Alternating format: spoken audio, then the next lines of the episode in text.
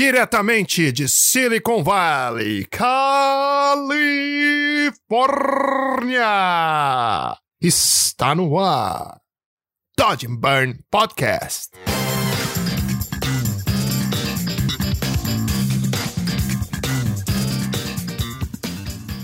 Fala galerinha! O Gão chegando aqui em mais uma semana no Dodge and Burn Podcast. E aí, como vocês estão? Tudo bem com vocês?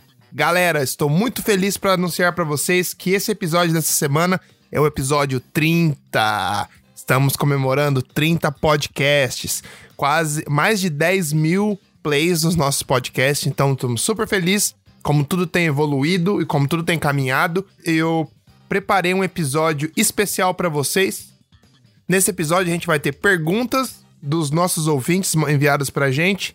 E eu vou ser o entrevistado, Vitinho, meu engenheiro de som, vai ser o entrevistador. E a gente vai bater um papo, conversar um pouco e tirar as dúvidas da galera que enviou as perguntas pra gente. Então, sem mais delongas, vocês já sabem como que é o esquema aqui. Pera aí que eu vou falar com o meu DJ rapidão. E aí, Malu? Aperta o play aí, doutor.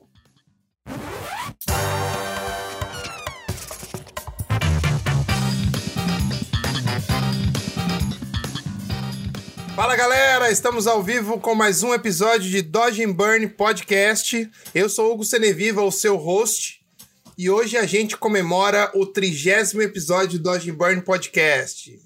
Aê! Estamos construindo, construindo uma audiência muito legal e o, o podcast tem crescido bastante, o que motiva a gente bastante. E a gente resolveu fazer uma, um episódio um pouco diferente hoje e a gente resolveu pegar perguntas dos nossos ouvintes para, ao invés de eu ser o entrevistador, dessa vez eu vou ser o entrevistado. E eu trouxe aqui comigo o Vitinho, que é o meu engenheiro de som. E aí, Vitinho, beleza? Fala, Lugão. Beleza. Beleza. E o Vitinho vai conduzir a entrevista hoje e eu vou ser o entrevistado. Então, espero que vocês gostem. A gente recebeu várias perguntas legais que eu acho que vai dar um conteúdo massa. E vamos seguir então, Vitinho. Agora o show é seu. Fala galera, sem mais delongas, direto de Campinas Valley, Califórnia. e aí, Hugão, valeu por ter me chamado aqui para te entrevistar. Temos as perguntas dos nossos ouvintes. Vou começar aqui, já vou botar a primeira, está pronta? Tô pronto, manda ver. Vamos, vamos direto, cara, não vou nem enrolar nada, vamos mandar. Pai, o Gão tá fazendo o seu trigésimo podcast. Que legal, cara. Então vai ser hoje um programa diferente, né? É, ele que vai ser entrevistado. E aí, nós, a galera toda vai entrevistá-lo. Então manda suas perguntas para ele agora. Uau, legal. É, é, então, a primeira, né? Eu queria te falar assim: hoje temos uma diferença de valores gigantescas entre um país como os Estados Unidos e os chamados terceiro mundo, tal como o Brasil. Isso repercute com certeza nos sonhos de cada um. Tal como desejar um carro Mercedes e poder comprar uma bicicleta. Então eu te pergunto: você acha que um retocador com base no Brasil tem a chance de fazer trabalhos grandiosos profissionalmente? Tal como as referências que ele pega com você? Legal, legal. Eu acho que sim, cara. Eu acho que, principalmente no mundo de hoje, que a gente vive com a internet e tudo mais, as redes sociais, o Behance, a possibilidade de você de você dar share no seu trabalho praticamente para o mundo inteiro ver. É, eu acho que existe a chance. Eu morava no interior de São Paulo, eu morava em São José do Rio Preto, depois fui para Campinas, e sempre fui do interior, então se eu conseguir, você também consegue. O que acontece é o seguinte: eu acho que se você realmente quer sair do Brasil, você quer ter uma carreira internacional, você vai ter que se preparar para isso, entendeu? Você vai ter que estudar bastante, você vai ter que trabalhar muito mais que os outros.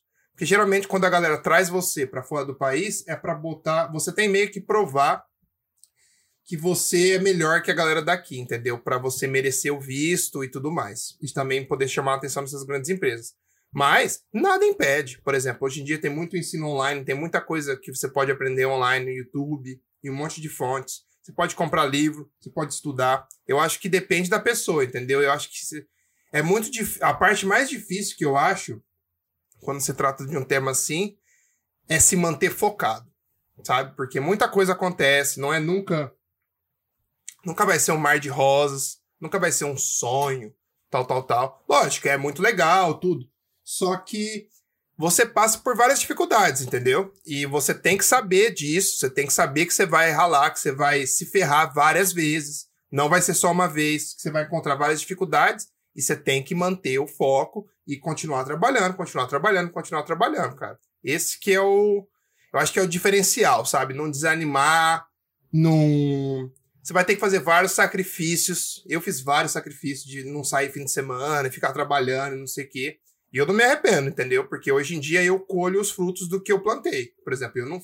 Hoje em dia, quando eu trabalho de fim de semana, é quando eu escolho trabalhar, porque eu quero fazer certos projetos que durante a semana eu não consigo fazer. Mas eu já ralei pra caralho, entendeu? E ainda tô ralando, ainda quero ralar mais, entendeu? Porque você acaba pegando gosto por isso. E eu acho que você tem que se acostumar a trabalhar bastante e ver se isso é realmente sua paixão, sabe? Porque se for, cara, isso tudo vai ser um pouco mais fácil, principalmente nos dias mais difíceis, eu acho. Então acho que é isso. Da hora. Da hora, mano. Tem, tem mais pergunta deles aqui, não? Tem mais pergunta deles aqui por áudio. Vou botar, pode ser? Manda ver. Outra pergunta. Então tá, ó. Sobreviver é uma arte especialmente feita para países do terceiro mundo. E por essa razão, a maioria dos brasileiros vão para fora tentar trabalho com serviços braçais, lógico. Porém, você é um dos poucos que conseguiram trabalhar em comunicação em um país que é altamente qualificado em Photoshop ou manipulações gráficas.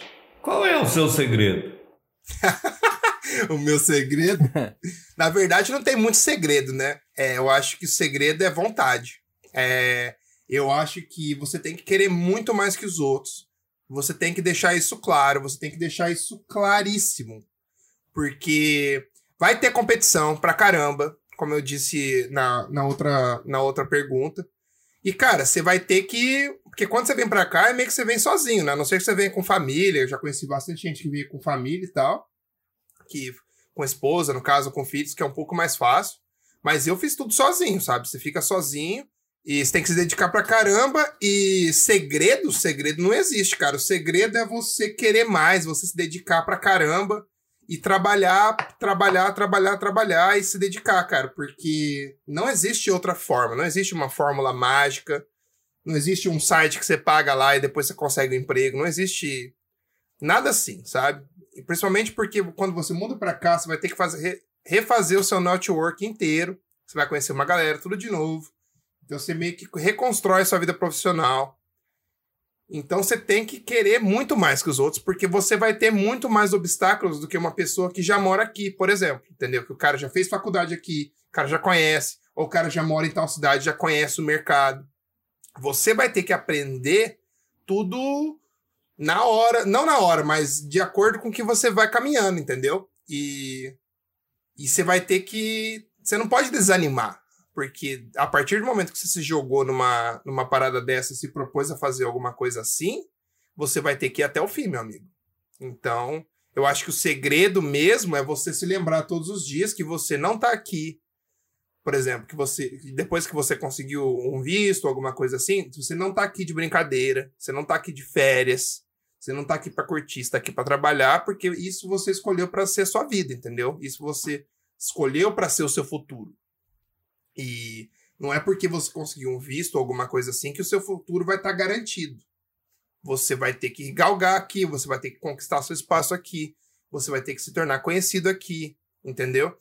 Então é um processo bem longo. Tipo, eu tô aqui já fazem seis anos agora. Ano que vem faz sete. Só que eu, eu olho para trás, cara, o tanto que eu vivi aqui em seis anos, parece que eu vivi, sei lá, quando eu cheguei aqui eu tinha 27, parece que eu vivi uns 20 aqui já, pela, não pelo tempo, mas pela intensidade, sabe? De que quando você tá num lugar assim e muitas coisas acontecem, você, você tem vários problemas e você não tem ninguém para te ajudar. Muitas vezes você tem que meio que resolver sozinho. Então o segredo é você querer mais que os outros, eu acho. E se lembrar disso todos os dias. Da hora. Eu vou. Eu quero, eu quero fazer uma.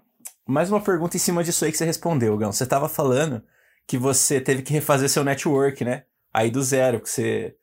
É, e aí eu imagino que você tem que refazer, tipo, o profissional, né? Pra conseguir uma galera aí, pra trocar figurinha, caso precise trocar de emprego, alguma coisa assim. Queria que você falasse um pouquinho, mano, é, como que, tipo assim, não só como que foi, mas você conseguiu uma galera, tipo, umas conexões, assim, tipo, não só profissionais, como também, tá ligado, fazer algum amigo, alguém que dá pra você fazer algum rolê aí, quando podia ter rolê? Sim, sim. Em San Diego eu tinha vários amigos, tenho até hoje. A gente é... tenho vários amigos lá, porque foi onde eu fiquei mais tempo, fiquei quatro anos e meio. Então eu tenho uma tantos amigos dos meus, eu... meus ex-roommate, o Ula, o Code, que a gente tá sempre junto. A gente esteve junto no meu aniversário antes da pandemia, que são meus irmãos, a gente se fala sempre.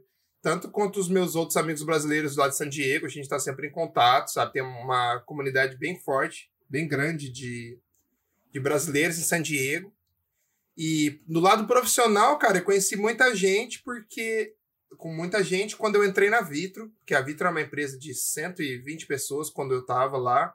Conheci vários diretores de arte, vários diretores de criação, porque fiquei lá bastante tempo. E vira e mexe, eu troco ideia com eles. Quando eu fui demitido da Vitro, eu consegui, conversei com várias pessoas para tentar me ajudar. E eu conheço, não conheço muita gente assim, mas eu conheço bastante gente daqui também por causa de Behance, que eu sou um cara que se eu vejo um trabalho de um fotógrafo legal, eu vou falar com ele, eu tento ter um contato com o cara. Se eu vejo, principalmente se é um cara da Califórnia aqui, de Los Angeles, alguma coisa assim, eu sempre tento ter contato, tenho contato com vários fotógrafos hoje em dia. Isso é uma, uma coisa que eu consegui ao, com o passar dos anos e isso tem sido muito legal agora, porque nesse momento de pandemia eu tenho feito muita coisa com eles, sabe? Tipo, eu falo, estamos parados, não consigo produzir, tem essas fotos aqui. Falei, deixa eu trabalhar então. Até essa última imagem que eu postei no meu Behance de Mercedes foi de um uhum. cara de LA, que a gente começou a trocar ideias, conheceu faz uns três meses.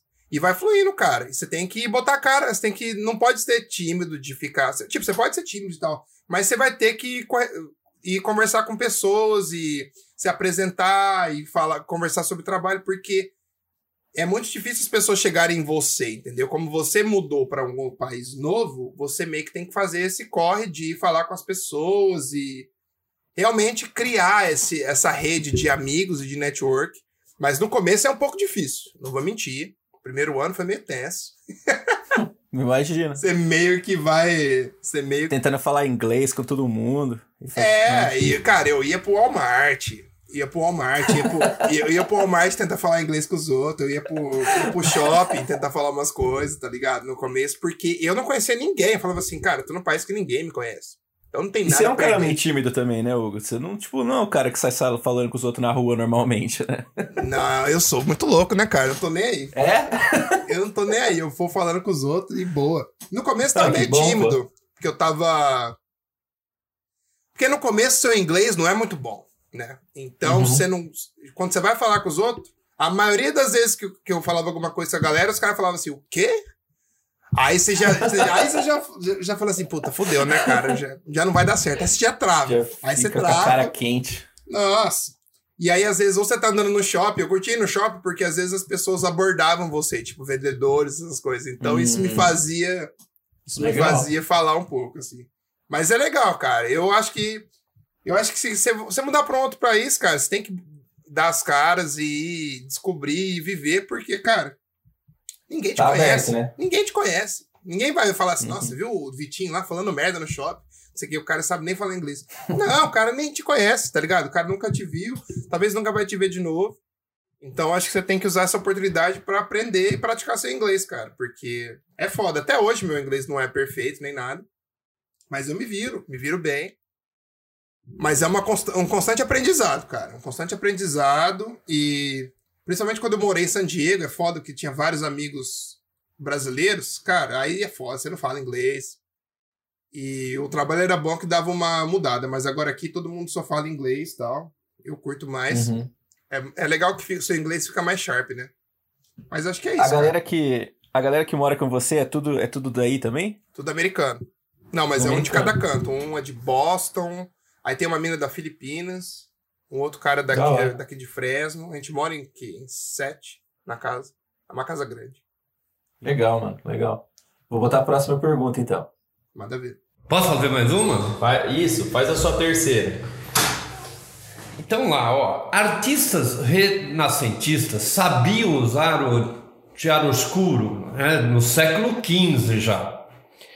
Você não acha que essa arte já deveria ser bem usada na maioria dos profissionais da fotografia, ao invés de demonstrarem total desconhecimento ao iluminar uma cena? Ô louco, hein? Cada pergunta. Quero ver, Hugão. Quero ver você responder. Assim, Tá. eu acho importante por quê?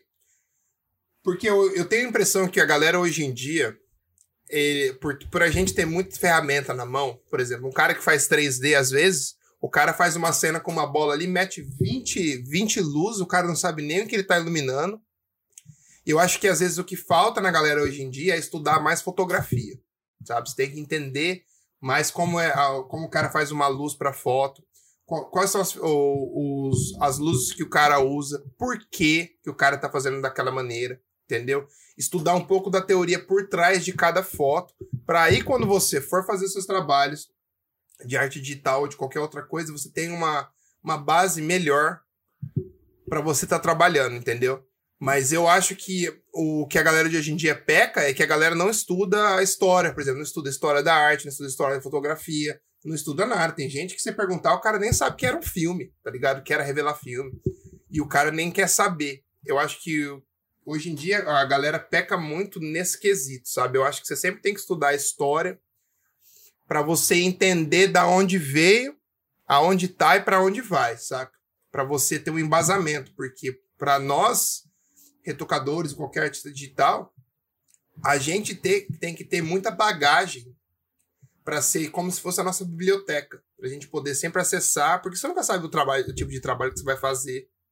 Então a gente sempre brinca que você tem, tem que estudar tudo, porque você nunca sabe qual é o desafio que você vai encontrar em tal trabalho. O que é legal é que a gente é artista visual, né? Então a gente estuda com os olhos e então você pode colher muita referência viajando, fazendo muita coisa, lendo livros, assistindo filmes.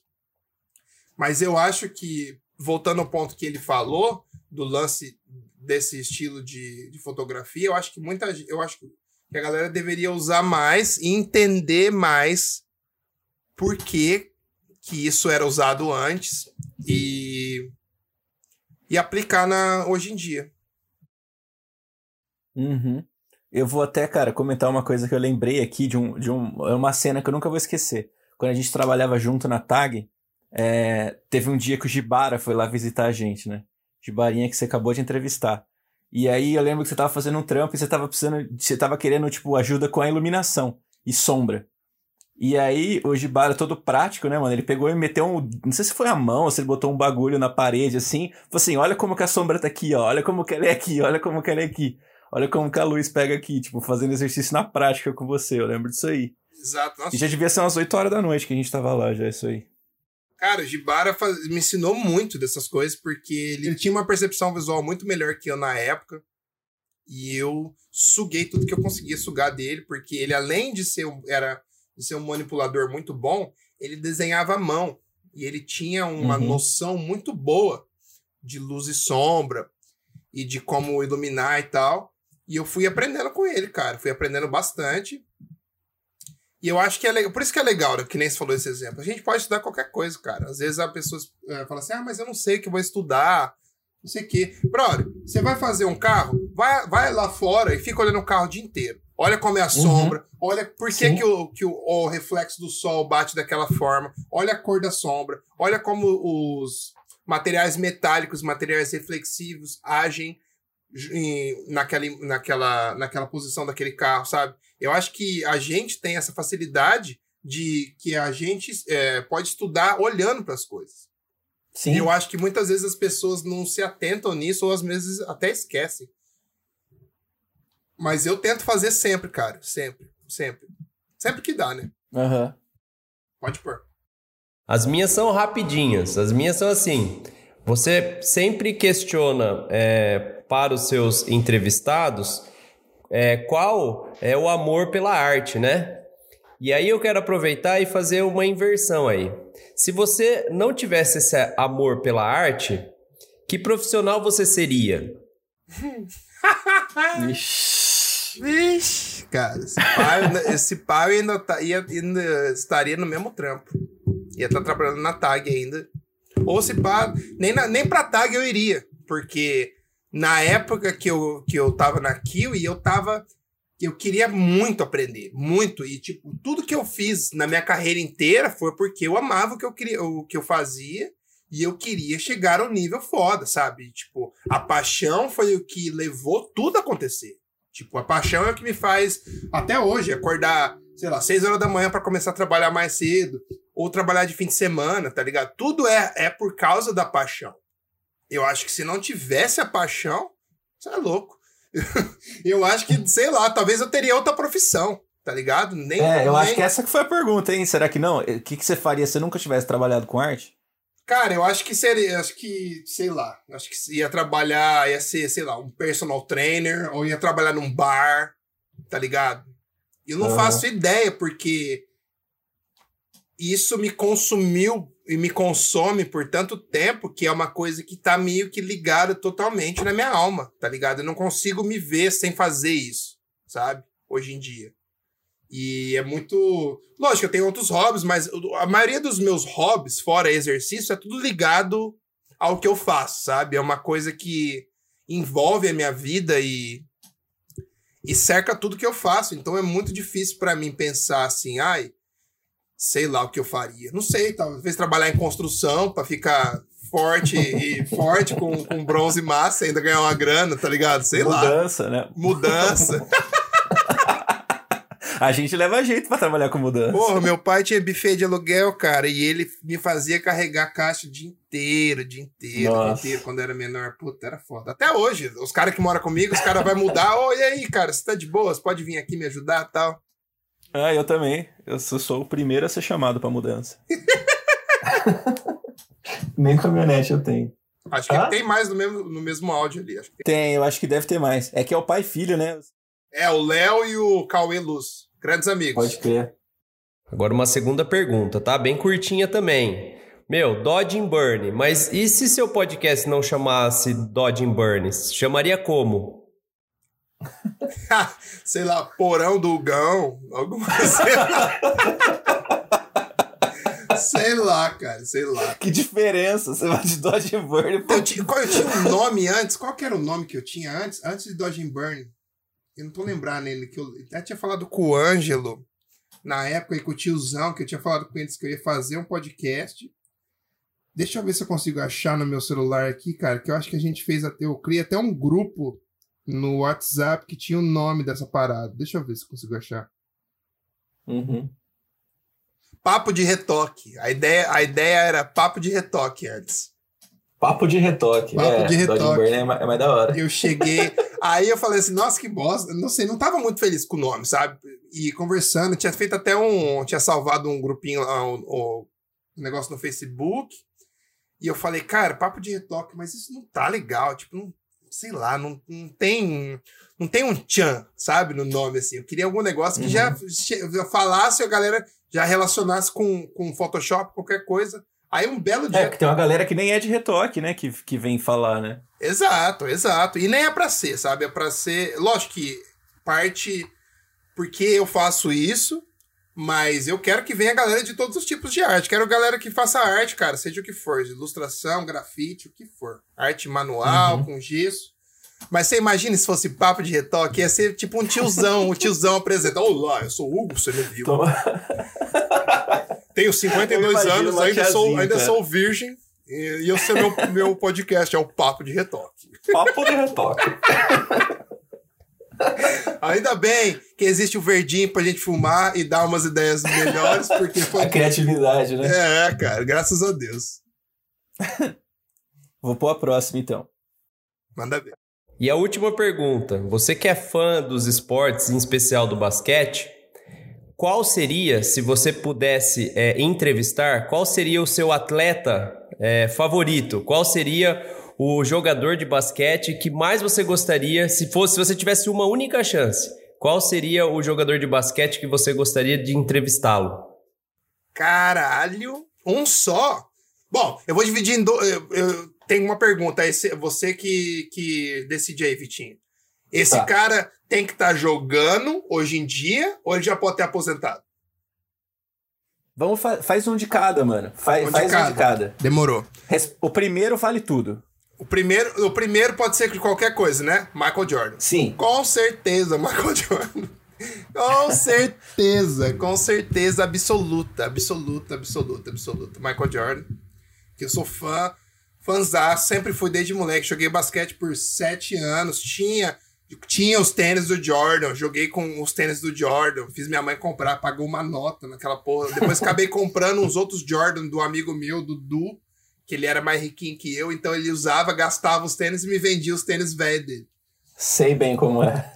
E aí, Você cara. assistiu, você assistiu o documentário dele? Assisti, porra, já assisti umas duas vezes já. Eu, eu amo ele, cara, eu amo o mindset dele e ele é um cara fodido, sei lá, pra mim é o melhor de todos os tempos. Focado, né? Focado. Focado, total. E curte um, e curte um charuto ali, você viu, né? Que o cara. charuto do cara do tamanho de um dedo. Eu falei, isso que é louco. Aí nos Estados Unidos vende a tequila deles, viu? Ah, é verdade, eu nunca tomei, cara. Cara, sei, você... Acho que é 70 dólares a garrafa. É mesmo, porra. É caro. 70 dólares é caro aqui. Falou pra você, geralmente custa É. uns 30, 40. Bom, e se fosse nos dias de hoje, LeBron James. LeBron James, cara, porque depois do Jordan, pra mim, é LeBron James. E eu ainda não tive, não consegui ver ele ao vivo. Eu ia ver esse ano aqui no eles contra o Warriors, que é aqui perto no Chase Center. Mas acabou não dando certo, acabei fazendo uma viagem no meu aniversário. Mas eu ainda quero ir ver. Tomara que ele não aposente ainda.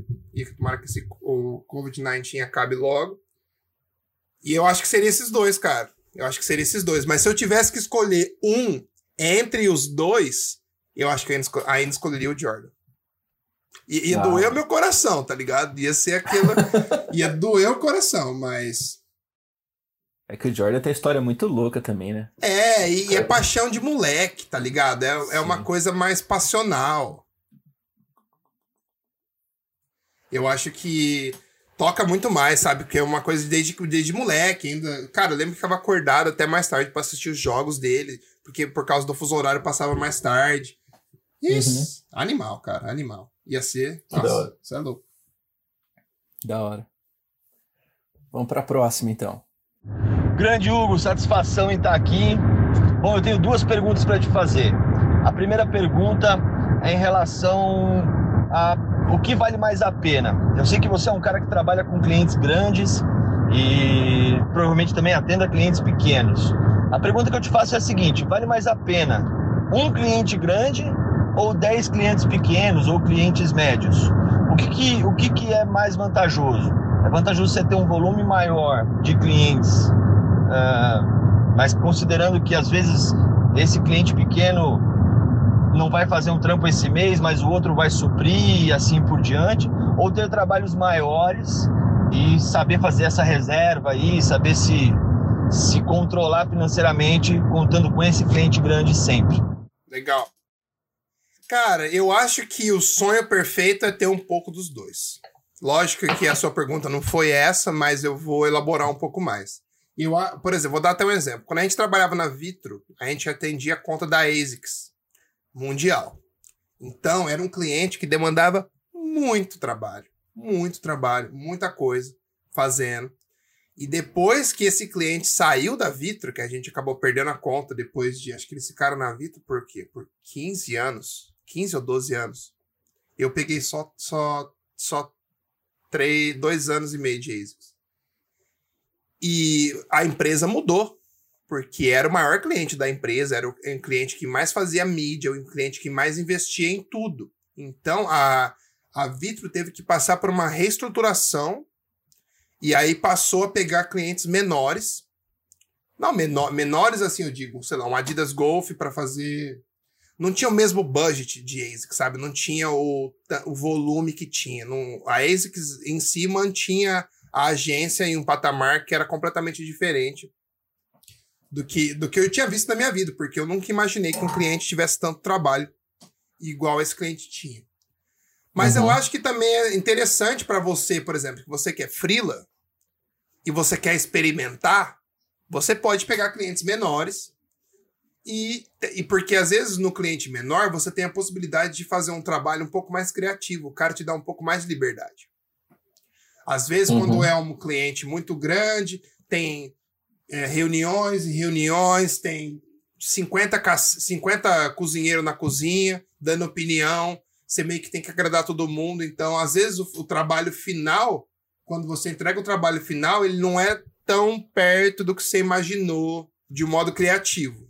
Ou até na finalização, tal, já tive que mudar muita coisa que eu discordava, mas a ordem era muda porque senão não vai aprovar e a gente precisa botar o trabalho na rua. Então eu acho que depende da situação, cara. Depende da situação. Se você tem a oportunidade de poder explorar isso, explore. Eu faço isso. Eu faço um monte de trabalho pequenininho com uma galera que eu conheço, porque eu sei que eles me dão carta branca e é exatamente isso que eu quero quando eu quero, pego um trabalho assim, entendeu? Eu quero ter um pouco mais de liberdade para mostrar meu trabalho. Então eu acho que varia, cara. Varia. Eu acho que não tem melhor e pior. Lógico que se tiver um monte de cliente pequenininho, você vai ter que dar muito mais atenção para tipo, você vai perder muito mais tempo dando atenção porque são várias pessoas diferentes, são vários clientes diferentes. Quando um só, você, por, você tem a facilidade do canal de comunicação, mas às vezes você fica meio que escravo daquele cliente se você só tem um, entendeu? Porque às vezes você tem despesa para pagar, que nem a Vitro tinha. Você tinha muita, muita coisa atrelada àquele cliente. Se um belo dia aquele cliente vira para você e sai fora, você fica na mão, entendeu? Pode crer. A segunda pergunta é em relação a a questão de você trabalhar também aí com clientes grandes e pequenos, né? Essa, essa comparação entre clientes grandes e pequenos, o que dá mais trabalho? É, no final das contas, um cliente grande com projetos maiores acaba dando maior demanda no sentido de refação, às vezes, de alterações ou de Uh, ou isso não acontece por conta de ter um briefing muito mais estruturado do que um cliente pequeno que às vezes não sabe exatamente o que quer e mesmo que a gente faça um briefing mais fechado, acaba acontecendo aí desvios ou até mudanças de ideia no meio do projeto. Uh, como é que fica isso aí no seu dia a dia? Cara, isso também depende, porque Porque é o seguinte, às vezes esse lance de fazer refação e tudo mais depende muito da pessoa que está à frente do, do marketing, à frente da, da pessoa que está em contato com os criativos. No caso da Vitro, por exemplo, a gente tinha clientes gigantes que davam trabalho do caramba, porque o cara fazia mil mudanças e o cara, por, pelo fato do cliente ser grande, ele queria agora. Tem essa de esperar e tudo mais. Então eu acho que varia bastante. Não, não, não é uma coisa certa. Você nunca sabe como o cliente vai agir. Não existe um manual de cliente que fala assim, não, cliente menor uhum. vai ser assim, se você passar o briefing, o cara vai ser assim. Cada situação, o nosso trabalho é muito subjetivo nesse, nesse sentido, porque você nunca sabe o grau de conhecimento do seu cliente, quem é essa pessoa. E é meio que uma roleta russa, sabe? Às vezes você tem uma oportunidade. A loteria, né? Exato. Você acha que você tem uma oportunidade que acha que vai ser incrível, e chega lá, o cara do marketing é um cuzão.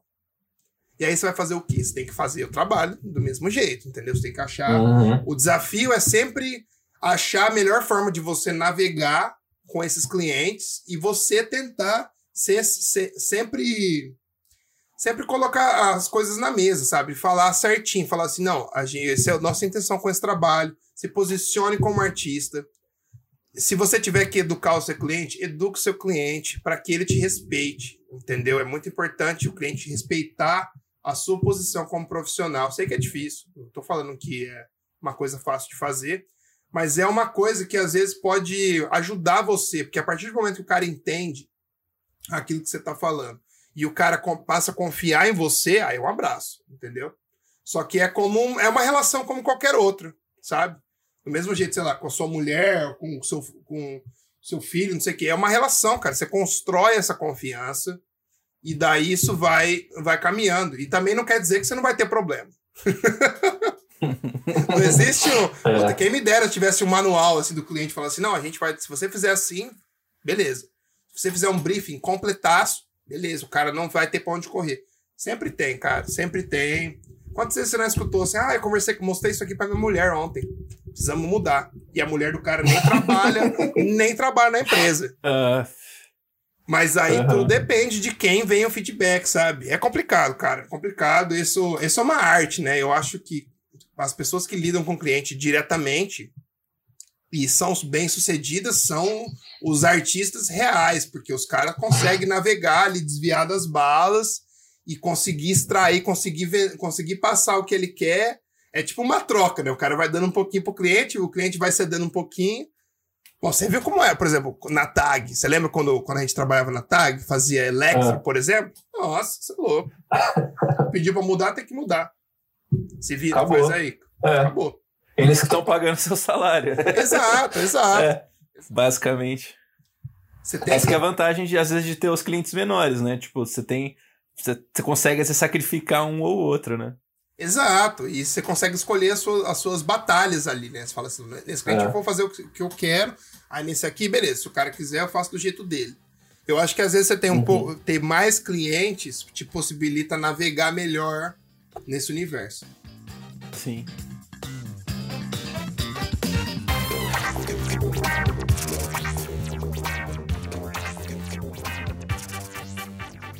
Vamos pra, agora para uma pergunta que mandaram no Instagram. Hugo, muitas pessoas te pedem para você avaliar o trabalho delas? Se sim, você avalia de boa ou às vezes isso te cansa?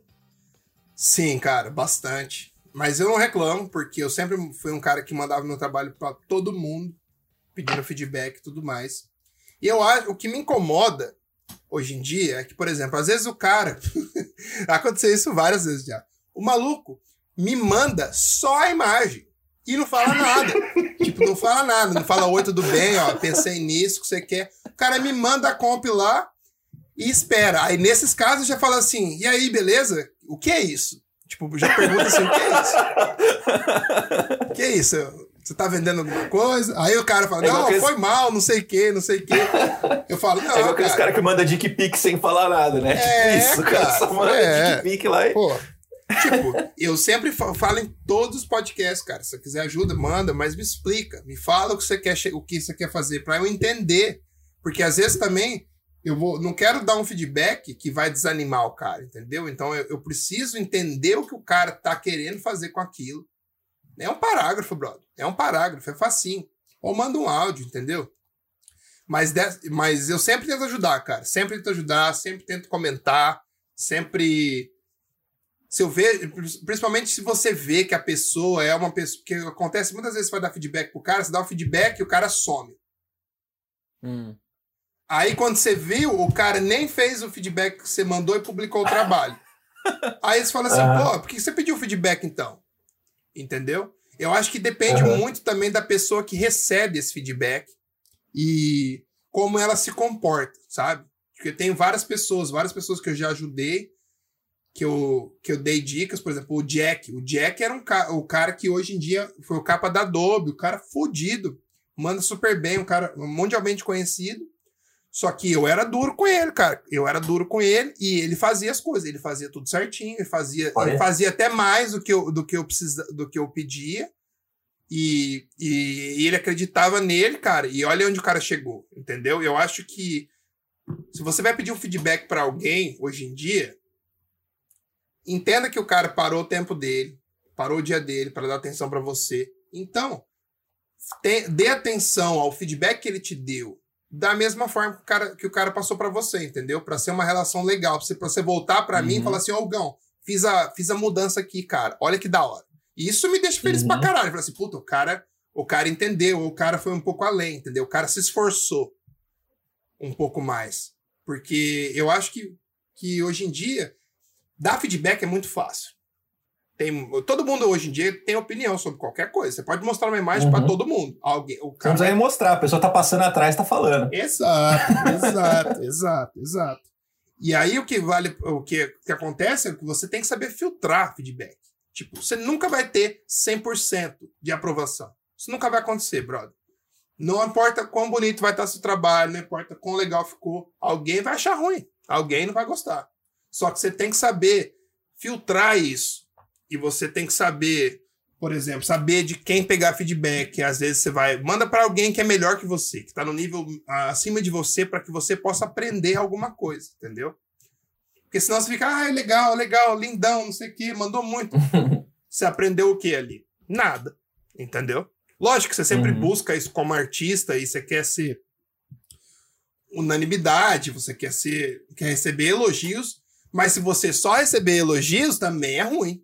Porque você vai falar assim, aí você vai ficar, aí você vai bater no peito e falar assim, puta, eu sou foda mesmo, né, cara? Todo mundo tá falando que eu sou bom. aí é a hora que o barco começa a baixar, começa, o barco já começa a afundar, cara.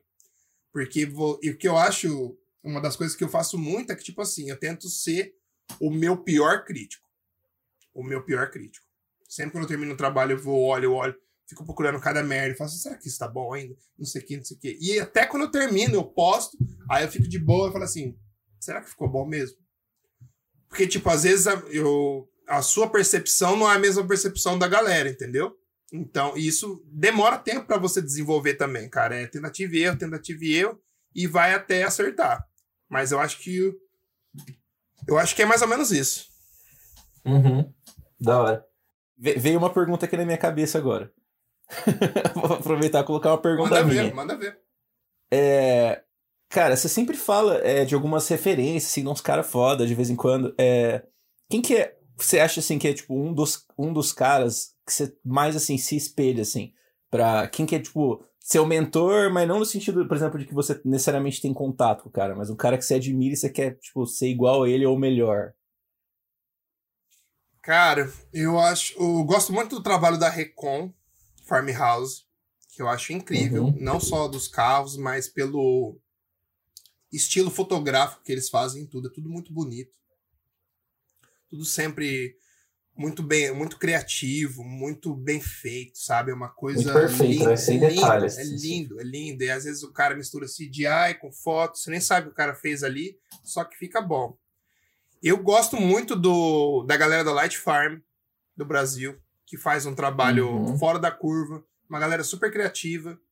O Milton era um dos caras que eu, quando eu era mais novo, eu e o Diego, a gente que, que eu tinha o Diego e o tio Diego e eu, né, que a gente tava tentando naquela vibe de fazendo curso, tentando aprender cada vez mais e tentando sair Uhum. fora do país.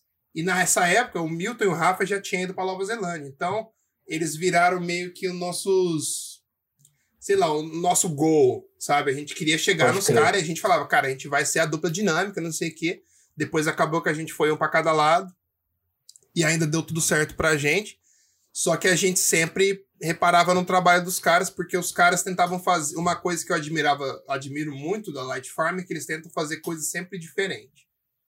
Uhum. Sempre buscar um visual novo, sabe? Os caras sempre tentam Eles têm uma cara deles, assim, né? do- do Exato, exato, exato, exato.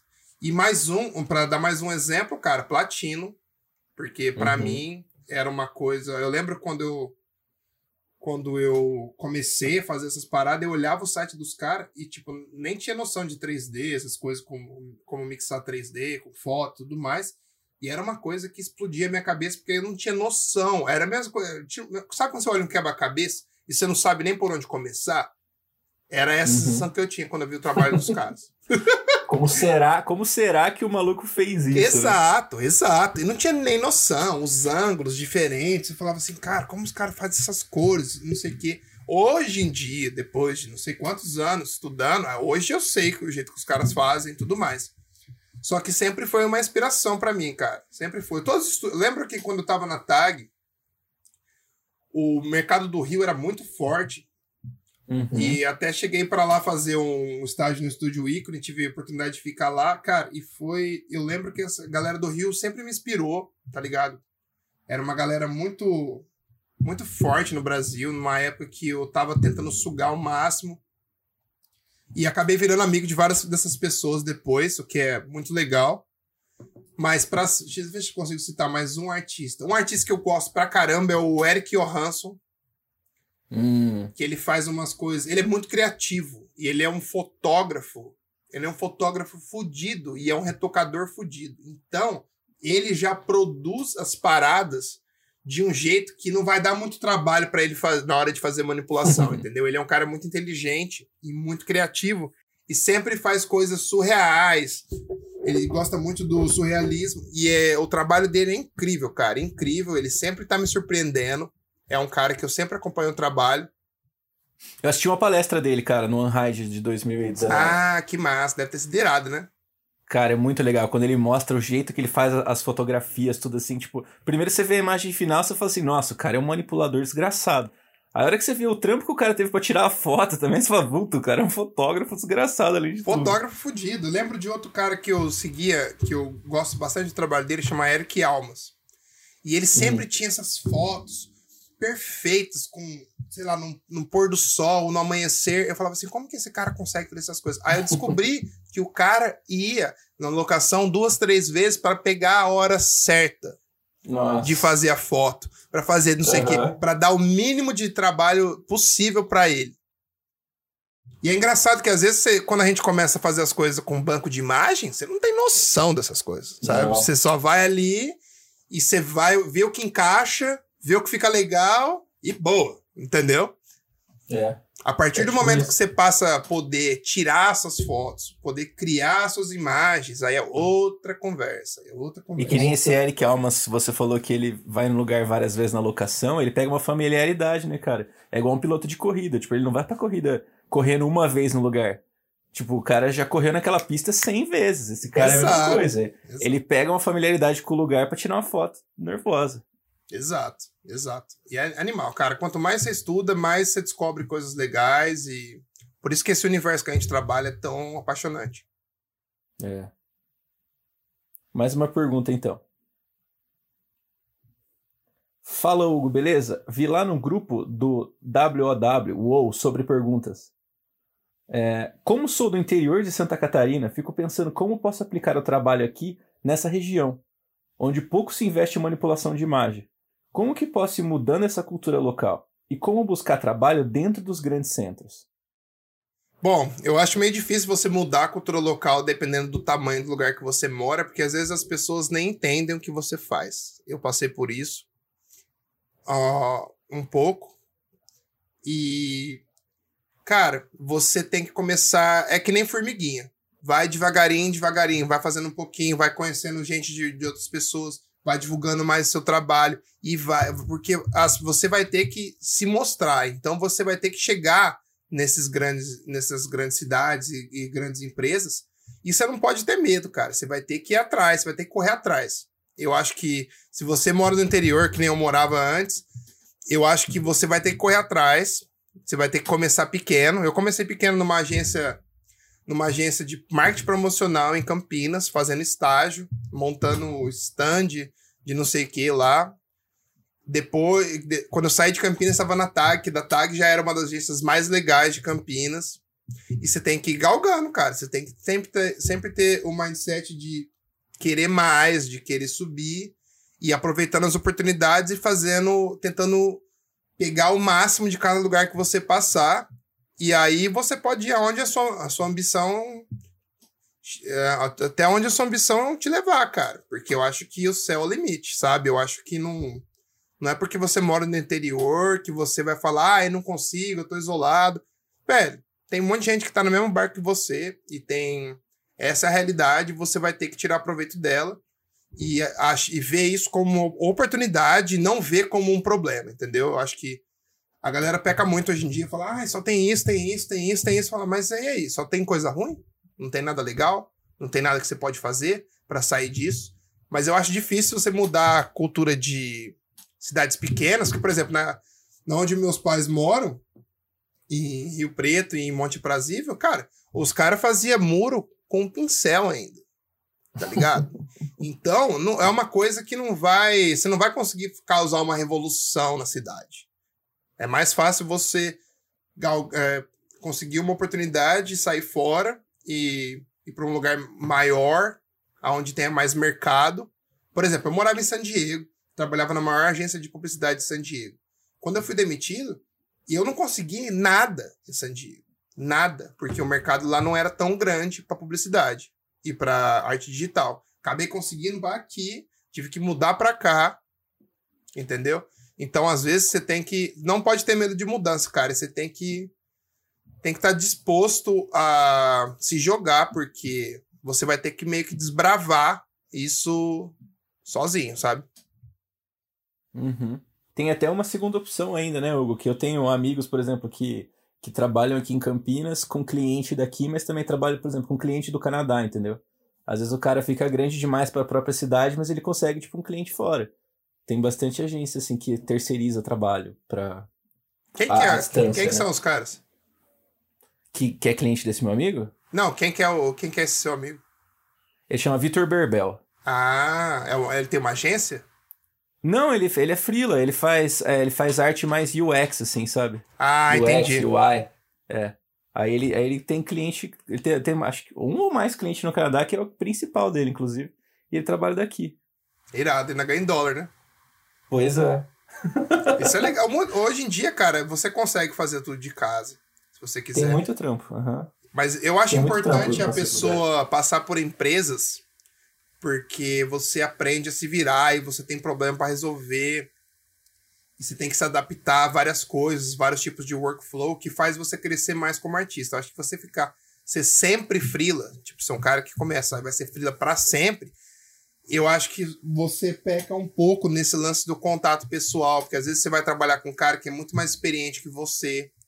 Aí Uhum. você pode aprender, tipo, no caso, quando eu trabalhei com o Gibara, você aprende, você tem a oportunidade de aprender muito mais rápido e se- ser muito mais assertivo do que se você estivesse sozinho, por exemplo. Você vai ter que. Sozinho você vai ter que meio que descobrir só, jun, é, sozinho, e você vai poder falar com os caras na- nas redes sociais. Mas não é a mesma coisa você sentar do lado do cara todo dia, cara. Não é. Não Sim. é. Isso eu falo por experiência própria.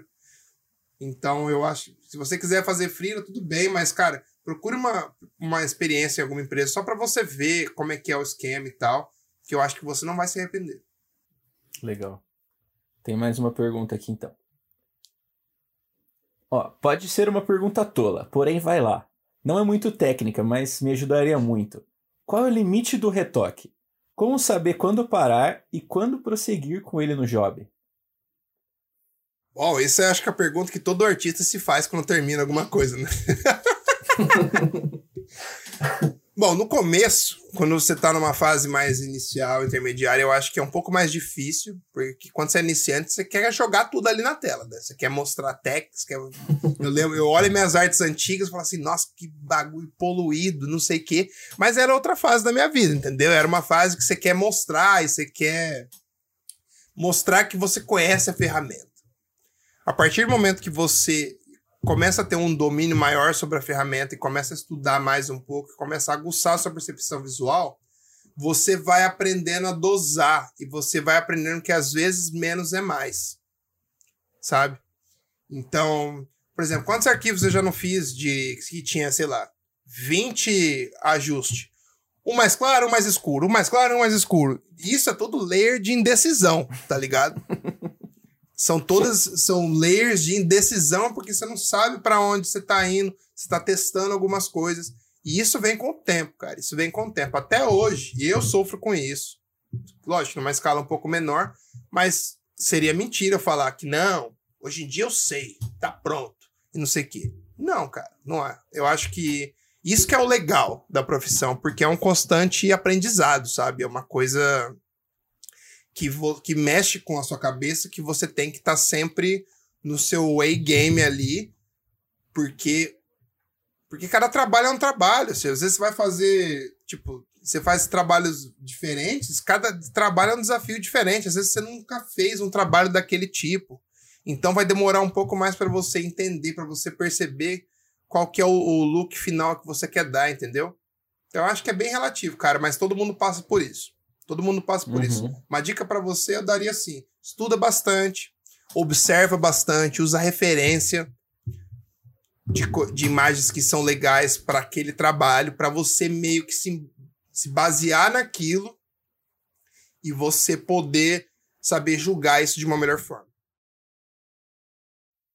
Da hora, Gão. É, vamos para mais uma pergunta então. Essa aqui é um áudio, hein? Vou botar. Fala galera, beleza? Thiago Negrete aqui do podcast Tantos Pixels. E, cara, eu queria fazer duas perguntas pro Gão. É, a primeira pergunta é: Cara, hoje em dia, se chegasse alguém pra você e falasse, cara, eu tô com um projeto de criação de conteúdo. Seja podcast, seja live, seja curso, qualquer coisa nesse estilo.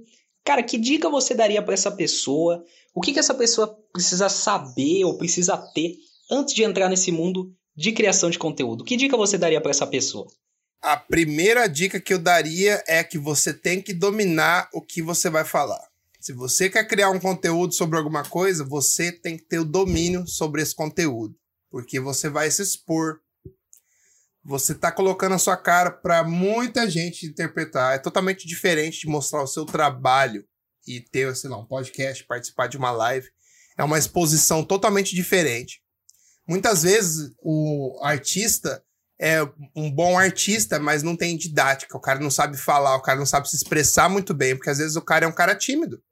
E às vezes ele se expressa melhor transferindo essa personalidade na arte dele, entendeu? Por isso que tem muita gente. Eu acho que é muito difícil. Tipo, eu tô aprendendo bastante com esse lance de fazer podcast e tudo mais, mas no começo era travadaço, cara. Era travadaço. Travadaço. Não vou mentir. Nem tem porquê. Do mesmo jeito de fazer live e tudo mais.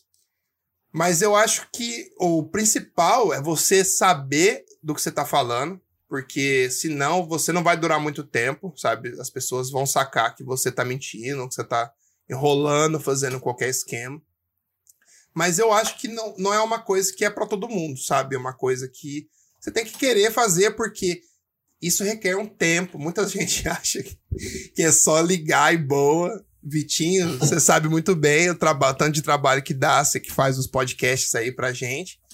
E, uhum. cara, é um trabalho de equipe, é uma coisa, você tem que agendar pessoas, você tem que fazer, você tem que se desdobrar. Eu gravei muito durante o fim de semana, então deixei de ficar com a minha namorada, deixei de fazer várias coisas, porque eu queria fazer a parada, entendeu? Eu acho que o principal é você saber do que você tá falando, gostar muito do que você tá fazendo ali, já que você vai se, já que você se propôs a se expor, sei lá, fazer um curso online, fazer um podcast, fazer qualquer coisa, cara, você tem que entrar de cabeça. Você tem que entrar de cabeça, porque todo mundo vai estar tá te vendo e você não sabe quem tá te vendo. Às vezes, tem, sei lá, um cara que quer te dar um patrocínio, uma marca, sei lá, uma Adobe da vida, tá, tá, tá te vendo, então você tem que, se, tem que se mostrar da sua melhor forma possível, entendeu? É, eu acho que é basicamente isso, cara. Gostar do que faz, saber do que você tá falando e saber que não vai ser fácil, que tudo começa muito devagar. E uma, uma dica que eu até daria é falar assim: não fica olhando números, nem nada.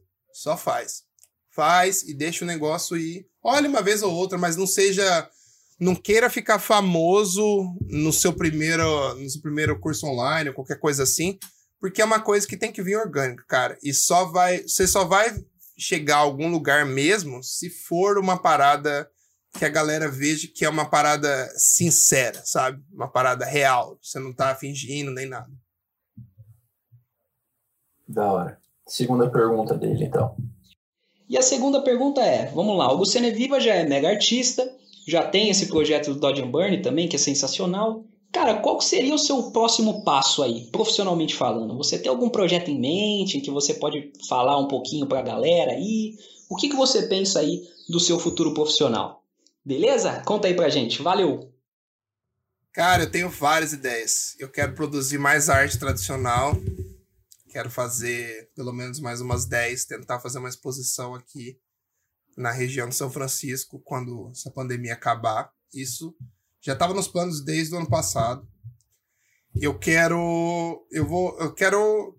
Quero virar professor, cara. Quero passar um pouco de conhecimento que eu tenho. Eu acho que finalmente eu tô num grau de maturidade pessoal e profissional para fazer isso. Eu acho que. Eu acredito muito que, que conhecimento só que foi assim, eu sempre, eu sempre recebi muito conhecimento de, de várias pessoas e eu acho muito importante eu passar isso para alguém, sabe? Eu acho muito importante. Eu venho uhum. de uma família de professores e eu acho que você tem que passar conhecimento para os outros, cara, porque isso não é o que não é o que faz a diferença. A diferença é o que você vai fazer com aquilo, sabe? Não é porque você vai ensinar um cara que você você vai ficar menos bom. Você vai ficar melhor, porque aquilo vai fixar tanto na sua cabeça que você nunca mais vai esquecer. Uhum. Então, para projetos futuros seriam isso, tentar, vamos ver, tentar chegar a um cargo de gerência na época algum dia. Nossa, não vou ver. nunca... Ó, estão falando de futuro, então eu tô sonhando, entendeu? É, Sempre fui assim. lógico. Sempre Se fui você não assim. quiser crescer, porque você vai ficar lá. Exato, É. exato. Quero... Ah, eu quero ficar sempre na mesma posição aqui, tá bom. Não, não. Não, não funciona. Eu não sou assim. eu sou doido. Eu sou doido. Minha mãe até brigou comigo várias vezes. Cara. Você não fica nunca satisfeito. Falei, mãe, eu vou ficar satisfeito o dia que eu morrer. O dia que eu morrer, eu não preciso fazer mais nada.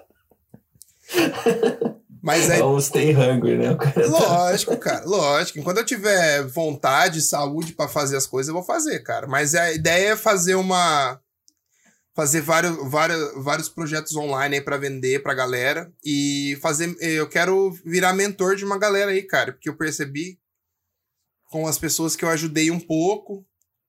no- Não diretamente, não sempre, sempre, sempre. Elas conseguiram uma carreira legal e eu acho que eu, que eu tenho um jeito pra isso, pra ensinar Uhum. eu gosto de ensinar, eu gosto de ver a galera se desenvolvendo e tudo mais, então eu acho que é uma coisa natural que vai acabar acontecendo. Sim, até, até o, o interesse que você tem pela coisa, acho que é, já é o que, tipo, todo professor precisa ter, assim, pra ser um bom professor, né? Pra começo de conversa. O cara tem que gostar do que ele tá falando, né? Exato, porque é cativante, né, cara? Quando você tá falando com um Aham. cara que gosta, que, que O cara ama- sai motivado da sua aula, além de aprender, o cara vai sair de motivado. motivadaço. Exato, exato. Cara, várias vezes recebi, eh, recebi mensagem de gente falando assim, puta, eu não queria, não queria, tava desanimado com essa carreira, mas escutando um podcast, agora já tô, já fui atrás, consegui um trampo, não sei o quê, falei assim, caralho. E o cara só escutou, só escutou a parada, entendeu? Imaginem o, o impacto que poderia ter se fosse uma coisa mais formalizada, sabe? Sim, verdade.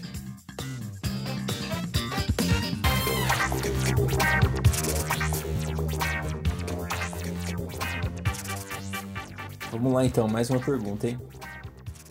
Que são três perguntas da mesma pessoa. Pergunta 1. Mano, em que momento na sua vida, trampando com design, você parou e falou, cara, eu sou bom nessa porra. E é realmente essa parada que eu quero pra minha vida. Bom, essa parada que eu quero pra minha vida foi quando eu fui pro, pro Rio fazer o estágio lá e eu pude ficar com a galera do Estúdio Ícone e aquilo me chocou a cabeça e eu falei, cara, é isso aqui que eu quero fazer. Quero fazer as coisas desse nível ou melhor. E daí foi quando deu um- uma mudança gigante na minha vida e desde então não parei nunca mais. Mas achar que é bom ah, acho que não vai chegar nesse dia, não. Tipo, vou, vou- sei lá, eu penso assim. Por exemplo, hoje em dia, eu sei que o meu trabalho é bom, sabe? Eu sei que é bom. Mas eu, eu não gosto de falar. Tipo assim, ah, eu sou foda, não sei o quê. Eu não sou esse tipo de pessoa. Porque eu acredito que é assim, se o seu trabalho for bom, você não precisa falar.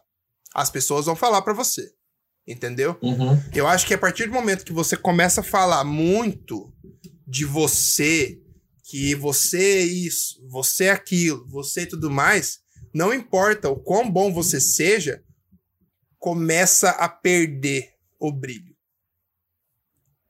Tá ligado? Eu acho que começa Uhum, a perder um sim. pouco do brilho. Lógico que entendo que as pessoas são diferentes e tudo mais, cara, não tem. Não confunda isso com não, não confiar no seu taco e não ter autoconfiança. Tipo, eu tenho autoconfiança pra fazer qualquer trabalho que você der na minha mão. Eu vou, eu vou, se eu não souber, eu vou estudar, eu vou e eu vou aprender e eu vou fazer, vou chegar num resultado legal. Por quê? Porque eu já tenho muita experiência com isso, eu já passei por muita coisa, entendeu? Isso, isso foi uma confiança que foi sendo construída ao passar dos anos. Não é uma coisa que chegou assim falou assim: acordei e falei assim, nossa, eu sou foda, vambora, entendeu? Pode mandar qualquer trabalho aí que não vou destruir. Não é assim, cara, não é assim. São anos de trabalho e tudo mais. Agora, se achar bom, eu, sei lá, eu eu não, não, não gosto desse discurso, sabe? Eu não, você, nunca vai, você nunca vai me ouvir falando assim, eu sou foda mesmo. Nunca. A não ser que eu esteja bêbado antes, alguma coisa assim. mas você, você, não vai ver eu falar mais de duas vezes, por exemplo. Tipo, conversava muito com o Diego, o Diego Maricato sobre isso, e a gente fala assim, cara, se o trabalho for bom, você não precisa falar. Os outros vão falar por você. Então, acho que é mais ou menos isso. E o que, que você acha, Vitinho? Disso. O que que eu. Cara, é. É, é, é complicado, porque eu, eu também, igual você, igual você falou antes, eu acho que eu sou meu maior crítico, então é muito difícil olhar pro meu trampo e falar assim: esse ficou bom. É, Aí o pessoal fala assim: você só tem que entregar um trampo que você tá 100% feliz, né? Você tem que entregar acreditando no trampo. Mas nossa, é difícil, hein? Porque às vezes até eu acredito. Aí eu mandei, passa meia hora, eu olho de novo e falo assim: putz, podia estar muito melhor isso aqui, né? Cara, isso Porque a gente acontece lida direto. muitas vezes com, cara, prazo, pressão, as coisas assim. É, Eu não sei, tipo, como é que é no seu trampo desse tipo de coisa, mas. É, eu, eu geralmente trabalho com prazo bem curto, sabe? Então, se eu quero fazer um negócio bonito, assim, e falar assim, nossa, eu sou bom nesse negócio, eu tenho que fazer, mano, trampo pessoal. Tipo, É. de trampo, assim, é, é difícil. Legal, legal. Cara, a próxima pergunta tem um pouco, um pouco a ver com isso também. É, e aí, tipo, eu vou até fazer um complemento pra essa pergunta. A pergunta do cara foi: E qual foi o trampo que você fez que te mostrou pra grandes empresas? Você lembra qual foi? Aí eu vou, te, eu vou perguntar mais um negócio em cima, que é não só o trampo que tipo, te levou pra grandes empresas, mas qual foi, baseado na primeira pergunta, qual foi o trampo que você falou assim, mano, acho que dá pra eu começar a fazer minha propaganda agora?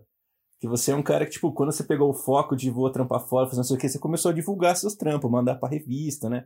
E tá, qual que foi o primeiro que você falou assim, mano, acho que agora dá pra, dá pra mostrar uma coisa aqui. Aquela mão da Electro. A mão, a mão, a água na torneira, né? Foi.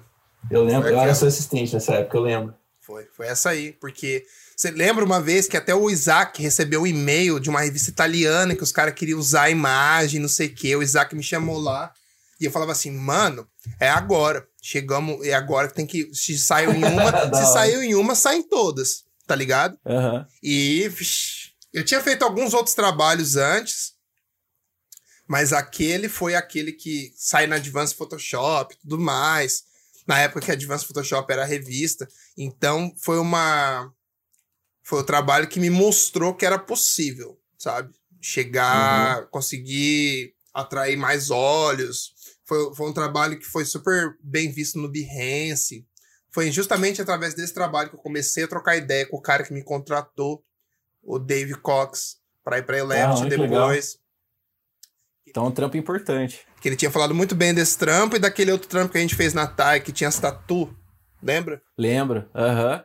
Ele- aí foi quando ele começou, não, eu quero, quero ter esses trabalhos no meu estúdio. Eu falei, ué, então. Aí ele acabou passando um freela depois que acabou levando a tudo dessa história. Então esse aí, com certeza, cara, com certeza. Legal, mas você já deu pra ver ali que, tipo, já tava. A galera já tava curtindo, já tava, tipo, acima da média, assim, né? Tipo, É, porque coisa- antes você dá meio que tiro no escuro, né? Pum, pum, pum, pum. Aí você de repente dá um tiro e faz. bum. Opa, acertei alguma coisa, entendeu? Que da hora. e o melhor é que, tipo, foi trampo pra cliente, né, cara? Foi trampo com. Pra, pra cliente. tudo. Graças a Aham. Deus. A ideia do André e do Demetrios, né? Aí eu lembro que eu tava naquela fúria de fazer manipulação. Falei, cara, deixa eu fazer essa fita aí. Deixa eu fazer essa fita. E o Lopes, o Lopes deixava nós, né? Porque nós enchia o saco Aham. dele. Mas era legal. Lembra como que era da hora trabalhar na TAG, cara? TAG era animal. Puta, eu falo até Cara, hoje. além, além de ser muito divertido, né? Tô todo esse lado da zoeira. Uma coisa que depois eu nunca mais tive a oportunidade de trabalhar que eu gostava muito era esses núcleos de criação que a gente tinha, né? Que, por exemplo, tinha o redator, né? Tinha o, o diretor de arte, tinha você que fazia mais a parte de manipulação. Era, era muito legal, assim, tipo, e tinha assistente, tipo, eu era um assistente, tinha mais assistentes. que- E, cara, esses núcleos, assim, a gente trabalhava um bom tempo com os mesmos clientes, né? A gente pegava uma certa familiaridade com o cliente. Era eu irado. isso bem cara. legal. Irado, irado. legal. Eu guardo com muito carinho até hoje. E falo, puta, eu nunca Com vou trabalhar num, certeza. num, num ambiente tão doido igual aquele de novo. É... Não, essa parte é insana. Você devia fazer um episódio, cara, só, só falando disso. Lendas da, lendas da TAG, né? Lendas da tag. Pô, arpão, bolinha de papel, aviãozinho de papel. E quando os caras saíam pra fumar um, voltava trilili, rachando o bico de tudo, falando assim, nossa, mano. O Zé, lembra Era do Zé? do café da tarde, todo dia, né? Caralho, era demais. Vamos lá então, cara, mais uma pergunta. Essa aqui eu confesso que eu não entendi muito bem, mas eu vou ler aqui, vamos ver se a gente entende junto. É, e como foi pra você, como artista, morando no interior, enfrentar as dificuldades do mercado de trabalho, mesmo morando ali meio perto de uma cidade do interior, até que grande? Quais foram Ah, suas que era maiores Rio Preto. Que era Rio Preto. Ah, São José de Rio Preto. É. Cara, acho que a dificuldade é mesmo pra todo mundo que mora em cidade pequena, sabe? Você tem que conquistar seu espaço, você tem que começar devagar e aproveitar cada oportunidade da melhor forma e ir pra cima, brother. Ir pra cima sem medo. Porque você vai ter que desbravar tudo isso aí. E acho que é isso, cara. Essa pergunta é bem parecida com a outra que foi feita, então acho que já tá meio que respondido nisso aí. Pode crer, pode crer. Mais uma aqui então, vamos lá. Mano, eu lembro que em algum, alguns episódios você fala assim que termina um trampo, você manda para uns camaradas dar um feedback pra você. Eu acredito que muitas vezes você fala, puta, esse trampo tá foda, não tem que fazer mais nada. E depois vê um feed dos caras você fala, porra, mano, como que eu não vi isso? Ou às vezes os caras só falam que tem que melhorar e você fica doído. Tipo, procurando onde tem que melhorar. Geralmente a galera que eu mando, ele já manda na lata já. O que tá. Uhum. Se tem alguma coisa errada. Ou... Você não precisa ficar refletindo muito aonde que você precisa melhorar. Não, porque esse grupo que eu tenho, que eu mando, são pessoas que eu confio. E. E eu sei que o feedback vai ser real e vai ser na lata. Então não é uma coisa que demora muito, não. E geralmente acontece de o cara te dar um feedback numa coisa que você nem tava prestando atenção. E eu sempre fico me questionando, assim, puta que pariu, eu não acredito que eu não vi isso. Fiquei trabalhando nessa imagem Uhum. de 40 horas, sei lá. Um- trabalhando nessa imagem pra cacete e, cara, eu não vi. Como assim eu não vi? Mas é normal, porque às vezes você, você fica puto e triste, normal, mas passa. Mas você tem que entender que às vezes você fica trabalhando muito numa imagem, você fica meio que cego para algumas coisas, sabe? Você começa. Você não consegue ver algumas coisas certas, e por isso que é legal você mostrar o trabalho para outras pessoas, para pegar um olhar diferente antes de você terminar justamente para você ver e você meio que testar se aquilo que você se propôs a fazer com aquela imagem vai ter o resultado que você tá querendo, você tá esperando, entendeu? Pode crer.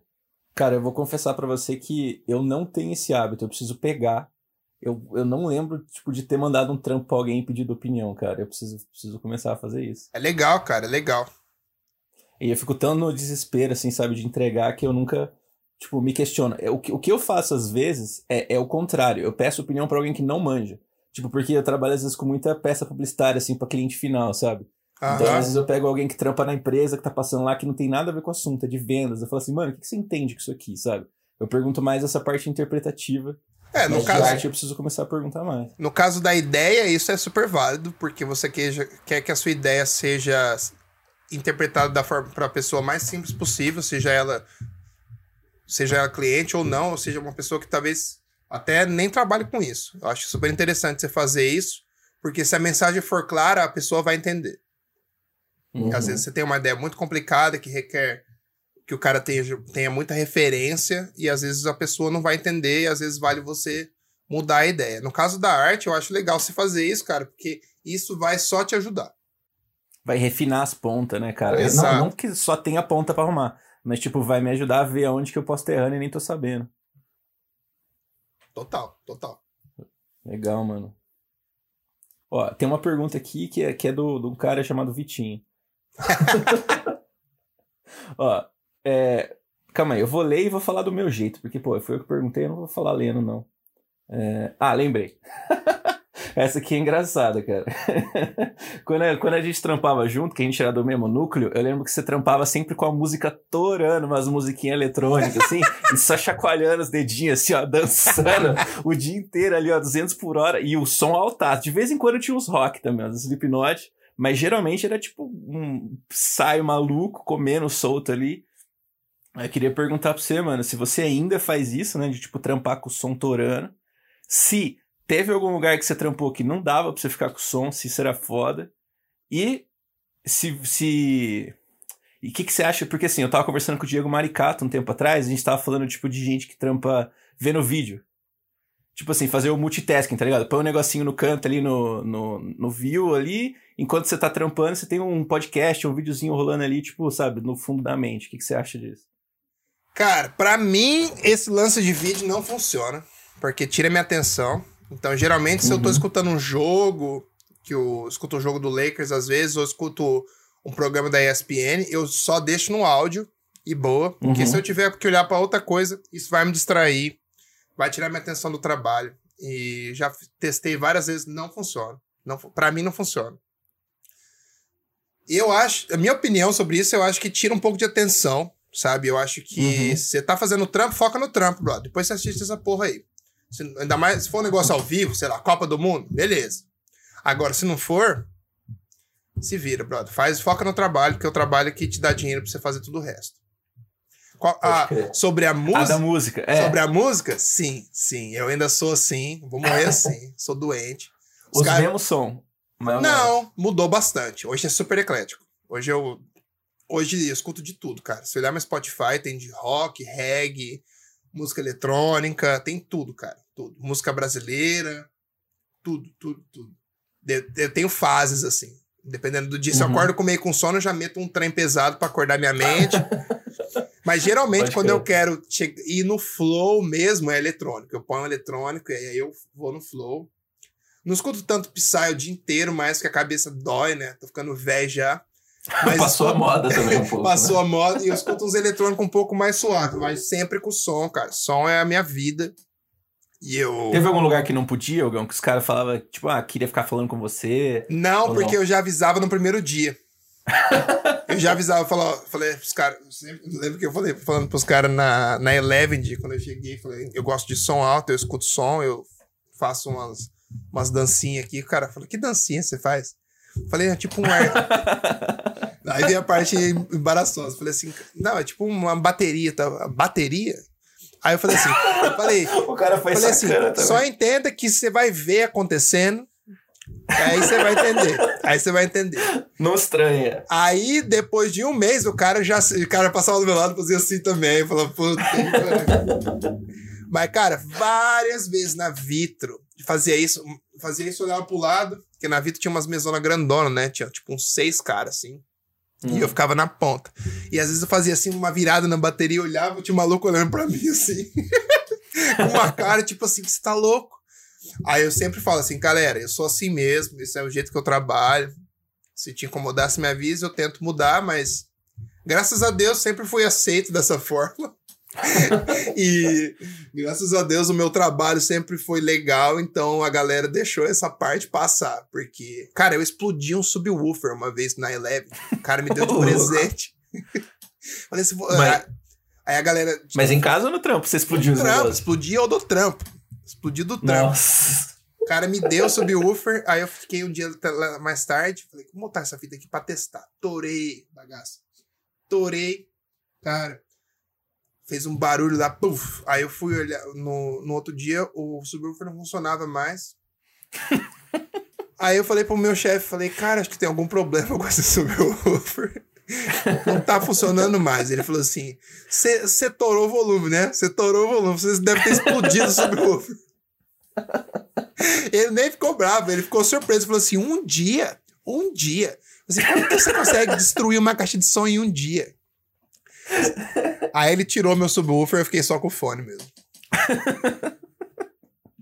Caraca, você deve ser o único cara do mundo que estourou um subwoofer do trampo. Mano, Trampando com arte.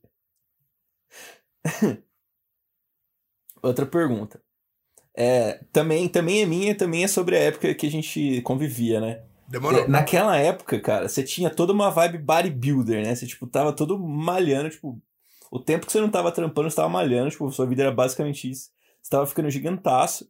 Eu lembro até uma vez que a gente tava andando na rua e uma, uma, uma senhorinha te chavecou na rua, você lembra disso?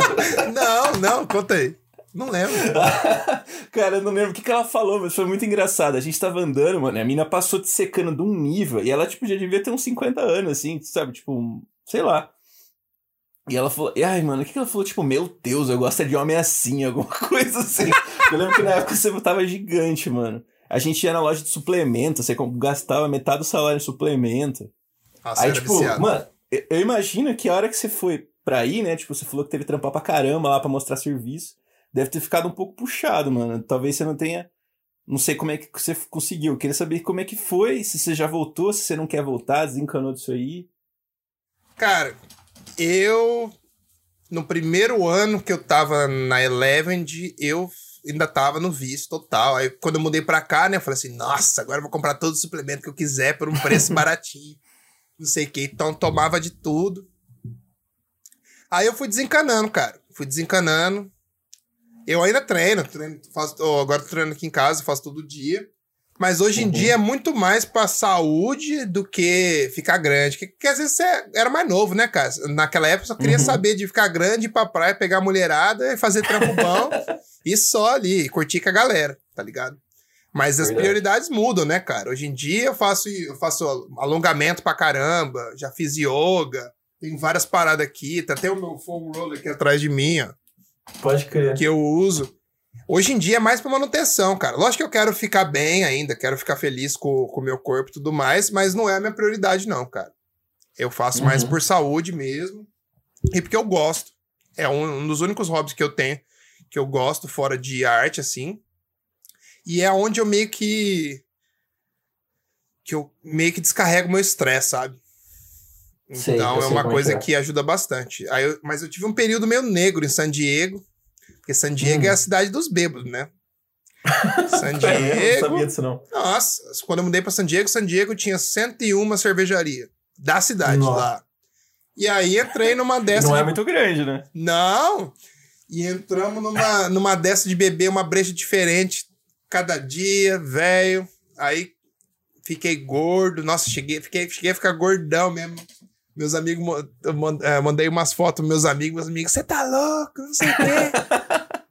Você tem os genes, né? Você era uma criança gordinha, não é? É, se eu relaxar aí, saiba. pra mim é muito fácil ganhar, é fácil ganhar massa, mas é também fácil engordar, saca? Uhum. Então, mas hoje em dia eu me cuido mais, mais bonitinho, cara. Faço meu smoothie e tal, como meus vegetais, tal, tal, tal. Não sou vegano, nunca vou ser, mas tô na tento me manter, tento ficar saudável, porque hoje em dia eu entendo muito mais que trabalho sentado, né? Você fica o dia inteiro, a posição não é legal, acaba fudendo as costas, acaba fudendo a- a- o joelho e tudo mais. Então você tem que se cuidar, cara. Vai ficando Pode mais velho, você tem que começar a se cuidar, porque senão não, não vai dar certo. Começa a doer tudo, ainda mais agora que a gente tá mais dentro de casa, né? Do que não. Exato, cara. E, e é muito fácil você ficar preguiçoso quando você tá dentro de casa, sabe? Você fala assim, ah, hoje não vou treinar, não. Aí depois você não faz de novo, não faz de novo. Quando você vê, você tá ali acordando, levanta, senta, vai pro banheiro, senta, vai comer, senta e dorme. Aí é isso quando, é quando começa a ficar um pouco mais perigoso. Sim, eu tô exatamente nesse ciclo aí ultimamente. Mas pega, vai dar um rolê na, na- no quarteirão, vai fazer alguma coisa, cara, É. que é legal. Sabe o que, que eu tava fazendo, cara? Eu tava. é, eu tava subindo e descendo a escada de incêndio do meu prédio. Legal também, pô. É. É que, é que tipo, é, é um, é um pouco menos motivante, porque, pô, é um lugar fechado, né? Você fica lá, mas. tudo bem. claustrofóbico, né? É um pouco claustrofóbico. Mas é um puto exercício, cara. 22 andares, subo uma vez, já tô morrendo. Porra, 22 dá, um, dá pra cansar bem. Isso é Dá pra louco. cansar, cara, dá pra cansar. É legal, eu preciso, vo- preciso voltar, que já faz umas duas semanas que eu não vou. É, te- outra pergunta, então. Teve, teve um outro episódio, um, um episódio passado, que você falou de diferença cultural que você percebeu quando chegou aí, né? Que é normal, né? Acho que pra quem vai trampar fora, da, fora de casa. É, que você falou que a galera às vezes era mais direta, né? No feedback do trampo. E aí, é, fala, fala aí se você, tipo, pensar em alguma coisa, uma diferença cultural, tipo, que você. Uma só que você gosta e uma que você, tipo, não gosta. Pessoalmente, você, assim, tipo, pra quem tá pensando em trampar fora, que vai ter que lidar. Tipo, uma pessoa e uma profissional, assim. Uma que eu gosto é que a galera aqui é direto. Se o cara não gostou, ele já vai falar na tua cara que ele não gostou, não vai rolar. E não Isso vai. você acha bom. Eu acho bom porque corta o caminho, evita tempo do cara falar, ah, ficou legal. Com Tá, certeza. tá, tá. Depois o cara fala assim, então, a gente pensou melhor aqui, então. que Às vezes o cara. Eu percebi que às vezes no Brasil o cara tinha um pouco. o Às vezes o cara te conhece, o cara não quer falar que o que você está fazendo tá uma bosta. Que o cara não Uhum. quer te deixar te chatear. Aqui não tem dessa. Aqui é papo. Eu gosto. Mas eu, eu gostaria que a galera daqui, quando é bom, seja, se fosse um pouco mais caloroso, sabe? Falar assim, ah, que legal. O cara, o cara fala assim, ó, legal, ficou bom. Parabéns. Uma coisa que eu gosto de morar aqui, cara, é, é que você tem facilidade de fazer o que você quiser. Por exemplo, você pode. Aqui na Califórnia tem muito lugar legal para viajar, sabe? O, a cultura aqui, aqui na região de São Francisco, em San Diego também era super legal. Você pode ir para vários museus, você pode conhecer um monte de lugar. Eu gosto muito dessa parte. de você. É tudo mais acessível. Sabe? Você quer comprar um computador novo? Você vai conseguir comprar um computador novo. Não é uma coisa que você tem que, vai ter que vender seu carro, ou não sei o quê. Você precisa comprar um carro? Cara, o primeiro carro que eu comprei, eu paguei mil dólares. Usei o carro um ano, um, quase dois anos. Se fosse no Brasil, isso seria inviável, tá ligado? Você Uhum. comprar um jumento com, com sei lá, com mil reais. Você não consegue, é, ne- você não consegue nem alugar um carrinho por esse valor. Exato. Um ano. E eu acho que eu gosto de morar aqui porque eu acho que você tem mais oportunidade, sabe? Eu acho que se você quiser mesmo, que os caras falam, ah, é American Dream, tal, tal, tal. É real, cara. Se você correr atrás, você pode conseguir. Não quer dizer que é fácil. Mas De é muito. mesmo, você tá falando. Ah, é isso. Oportunidade de trabalho. De trabalho. É. Legal. Porque, vamos supor, do salto que eu dei na minha carreira, vindo pra cá nesses seis anos, e eu acho que se eu tivesse no Brasil ia demorar o quê? Uns, uns 20. E talvez eu nem conseguiria chegar num, num patamar assim, Uhum. sabe? Então eu acho que pro lado profissional isso é muito bom. Pro lado pessoal é ruim o quê? Saudade. Ficar Uhum. sozinho, ficar longe dos outros. As pessoas que você gosta às vezes fica doente e tudo mais, você não, tem, não pode fazer nada. Você fica meio que Big Brother ali só olhando, só vendo de longe, tá ligado? Seus Uhum. amigos casam, tem filho, não sei o que, você tá aqui. Mas é o preço que você tem que pagar, né? Então, eu Uhum. acho que seria mais ou menos esses pontos aí, cara.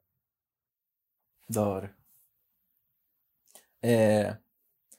Conta pra gente, Hugão, o que, que você tá usando aí, tipo, pra trampar? O que, que você usa é, de máquina e a configuração, mais ou menos, assim, que você usa pra trampar? Meu setup aqui, eu É, tenho esse computador da empresa, tá? Não é o meu. Aham. Eu tenho um iMac Pro 2017. Ele tem é o, Inte- é o processador 2.3 GHz, eight- é, 18 core, Intel Xeon W. Tenho 128 GB de RAM.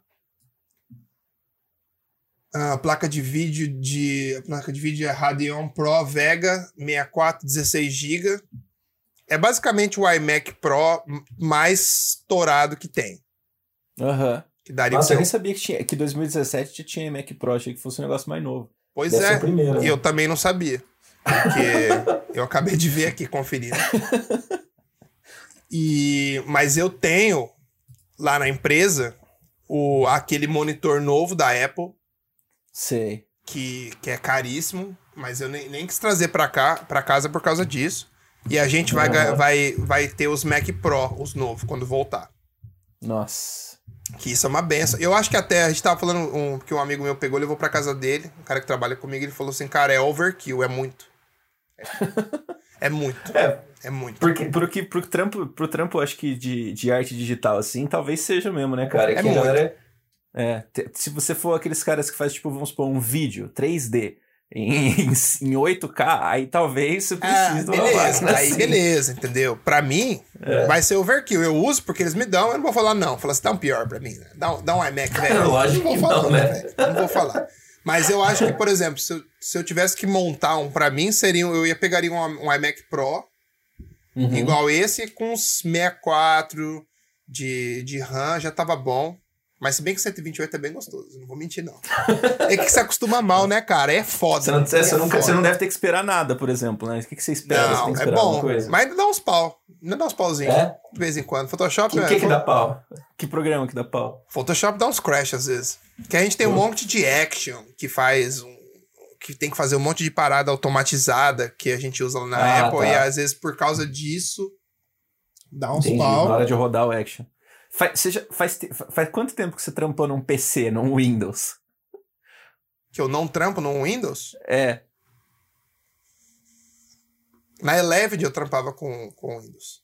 Eu tinha um PC. e você curte, cara? Você acha que tem muita diferença? Você prefere ou não? Eu, particularmente, não gosto, porque eu Uhum. acho que é um sistema operacional que dá pau pra caralho. Não gosto do layout, não gosto do, do, do visual dele. Uhum. Eu acho que o Mac é muito mais fácil. Eu gosto muito da integração que ele tem com o meu celular, com o meu iPad, que tá tudo ligado. Eu consigo Você ter tá as coisas. total no ecossistema aí, né? Total, total, total. Com o meu relógio, com tudo, cara. com Tudo. Funciona muito bem. Não dá, dá pau muito de vez em quando. Se, nunca dá uma merda, tipo. é uma coisa, é um, é um produto que você pode confiar muito bem, sabe? E é, eu, tenho, Uhum. eu tenho calibrador aqui, então eu calibro meu monitor direto, o monitor da Ah, Apple legal. é, é bacana. E eu, eu amo esse. é, eu gosto do design, sabe? Eu acho caro. Eu, eu trabalho lá e eu posso te falar claramente. Eu acho caro. Todo mundo acha caro, cara. Não tem ninguém. Uhum. Até o meu diretor acha que é caro. Mas vai falar o quê? Não é ele que põe o preço na coisa. Entendeu? Uhum. Não, é, não é a gente que escolhe. Ah, deve ter um departamento só pra colocar preço com as 200 pessoas. Exato, exato. eu achei bem legal o que eles fizeram agora, que eles lançaram o, o iPhone SE, né? Que é pra ser um custo-benefício um pouco melhor. Eu tô pensando em até pegar um desse mais pra frente. Vamos ver Cara, como. a- É, o preço dele aí é muito bom, né? Tipo, é o que vai sair uns 500 dólares no máximo, não é? Que é? E eu posso dar o meu 8 de, de entrada, eles tiram acho que 100 conto. Nossa, e o, o 8, cara, é um, é um dos melhores iPhones que são nos últimos tempos, inclusive. Ah, é? Tipo, o, é eu assisto bastante canal do YouTube que faz review do celular, assim. Tipo, cara, o 8 ficou muito tempo, assim, tipo, saiu o, saiu o X e o 8 ainda tava lá, tá ligado? Competindo com questão de câmera e hardware, assim, o 8 era muito bom. A galera do trampo já, já tira sarro de mim, já. Que eu tô, três- eu tô três gerações atrasado. Assim, como você tá três gerações Cara, atrasado? eu tava. O, o Diego tava. O Diego Manicato tava falando esses dias, a gente tava conversando lá sobre o. No grupo lá, sobre o Mac Pro, né? Do preço e tal, aqui no Brasil. É 500 mil reais. Quem que vai comprar isso? Quem vai comprar isso, cara? E daí a gente tava falando sobre. Ele tava falando que, tipo, ah, por tal preço você monta um PC assim, assado. Aí tem um, tem um canal especializ- especializado nesse tipo de coisa que eu sigo no, no YouTube. E o cara pegou um Mac Pro, tipo, na configuração nem top, nem na mais baixa, numa média, assim. E ele pegou e montou um PC, tipo, mais ou menos com o mesmo valor. E, e com os specs, assim, mais altos que eles conseguiu pegar. Aí ele, fez, ele rodou o, o benchmark lá, né, que chama. Pro cara pra ver qual que renderizava mais rápido, qual que fazia não sei o quê. E daí o PC deu um pau, né? Que é o que todo mundo faz e fala assim, pô, com o mesmo dinheiro você compra um PC que é muito melhor. Aí ele falou assim, só que a Apple tem, tem os, os softwares que são, tipo assim, especializados, sabe? Tipo, tem, tem umas coisas que já são programadas só pra Fi- Apple. Final Cut, né? Não tem essas paradas. Não, É, ele falou assim, e tipo assim, a gente tá usando um software aqui, tipo no Windows, que é tipo, tem que rodar em 500 tipos de máquina diferente. Se você pega um software, tipo, que é feito pra rodar em, no, no OS, vai rodar em, é programado uma vez só, o bagulho super limpo. Daí ele fez isso. Ele mandou renderizar o mesmo negócio num, num, num programa de PC normal e no, e no negócio do Mac Pro. E daí o Mac Pro bateu no software Ah. especializado. Porque Ah. ele já conta que esse bagulho do ecossistema. É, cara, ainda mais agora eu tô inter- muito interessado sobre o que eles vão fazer com esse lance do processador do Apple Silicon aí. Eu quero, tô meio. Tô animado, porque eu acho que eles vão fazer alguma coisa bem legal e pelo que o cara mostrou, pelo menos pra gente que trabalha com edição, com, com vídeo e com coisa de som, isso vai estar perfeito, porque ele mo- mostrou até uns exemplos lá que vai ficar muito mais rápido. Uhum. Mas, sei lá, eu sou suspeito pra falar, cara. Eu amo Apple, então é difícil pra mim, principalmente computador pessoal, ter um PC. Nossa, não daria conta, não daria conta. Nada contra Aham. quem tem PC. É uma, isso é uma preferência pessoal minha. Mas desde que eu comecei, eu comecei a usar o Mac na tag, cara. Eu lembro quando eu mudei pra tag, eu não tinha, não sabia nem fazer os spaces lá pra você mudar as janelas e tal. Fiquei Aham, uns dois dias só pra aprender a fazer, só pra aprender como que aquela porra funcionava. Mas desde então, cara, Você não quer largar nunca mais, né? na É largar. na veia. É muito... E é um produto que vai durar, tá ligado? Não, não é uma coisa que você vai comprar um computador e vai, ver, vai ter que trocar daqui uns anos. Não. É um pouco mais difícil de configurar? É. Eles fazem de um jeito para que você sempre tenha que comprar mais. Mas se você comprar um computador bom, ele vai durar um tempo, cara. Então, Sim. eu sou time Apple, não posso, não posso ir contra Mas a assim, família. falando de trampo, Você acha que faz muita diferença? Tipo assim, você acha que o cara precisa de um Mac fazer um trampo bom? Ou você acha que o cara precisa de um- uma máquina mega potente? Não, cara, porque isso não significa que. Se você. Mesma coisa, vou fazer uma analogia com uma arma. Você vai pra uma guerra com uma, uma metralhadora, uma R15, e o maluco vai com uma pistola. Se o maluco sabe atirar, ele vai te matar primeiro, que você vai te matar ele. Então eu Verdade. acho que equipamento não quer dizer que você é bom. Equipamento te ajuda para você conseguir chegar ali mais rápido e ter um workflow mais, mais fluido, entendeu? Mas que. Que isso vai fazer diferença? Mentira.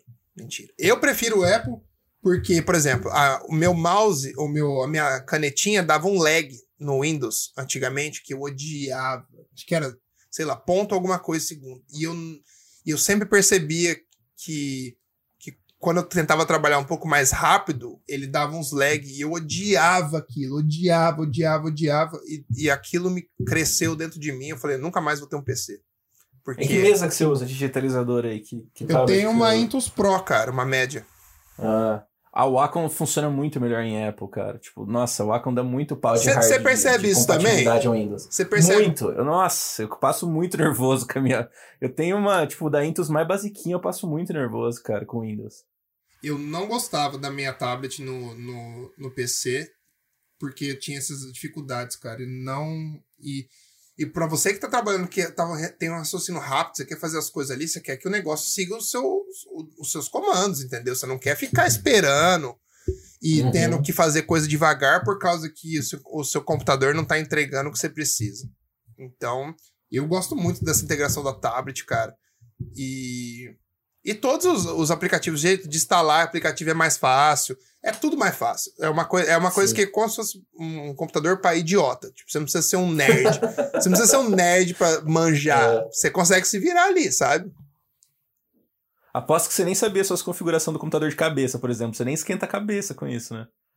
Eu, eu, sabia. eu sabia do 128 porque eu olhei quando, eu- quando, eu, Ah. quando eu peguei o Mac. Eu falei, no primeiro dia lá na Apple, eu falei assim: deixa eu ver quanto que tem aqui. Eu falei, caralho. Eu falei, nossa, a gente tem uns.